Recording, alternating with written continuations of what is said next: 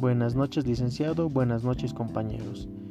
Hoy vamos a hablar sobre tres principios de contabilidad generalmente aceptados.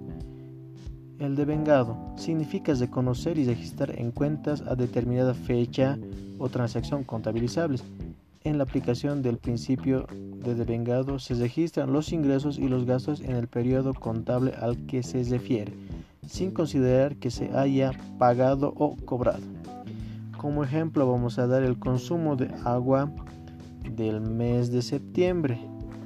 La factura nos va a llegar en el mes de octubre, por lo cual nosotros debemos registrar el gasto en el mes de septiembre. Valuación al costo. Es el principal criterio de valuación que establece que los activos y servicios que tiene un ente se deben registrar a los costos incluidos o de adquisición. Un ejemplo tenemos, vamos a comprar una maquinaria de Santa Cruz a un valor de 10 mil bolivianos. Pero el transporte de Santa Cruz a La Paz nos va a salir 2 mil bolivianos. Ahí, hasta ahí tenemos 12 mil.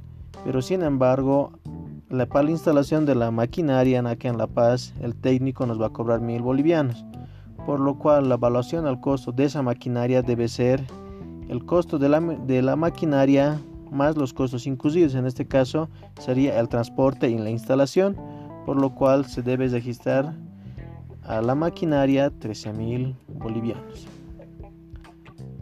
Uniformidad. Mientras los principios de contabilidad sean aplicables para preparar los estados financieros, deben ser utilizados uniformemente de ejercicio a ejercicio para que ésta puedan compararse.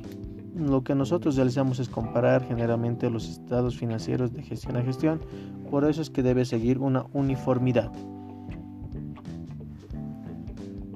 Ahora, como ejemplo, vamos a dar, digamos, que nosotros usamos la depreciación de una maquinaria por horas.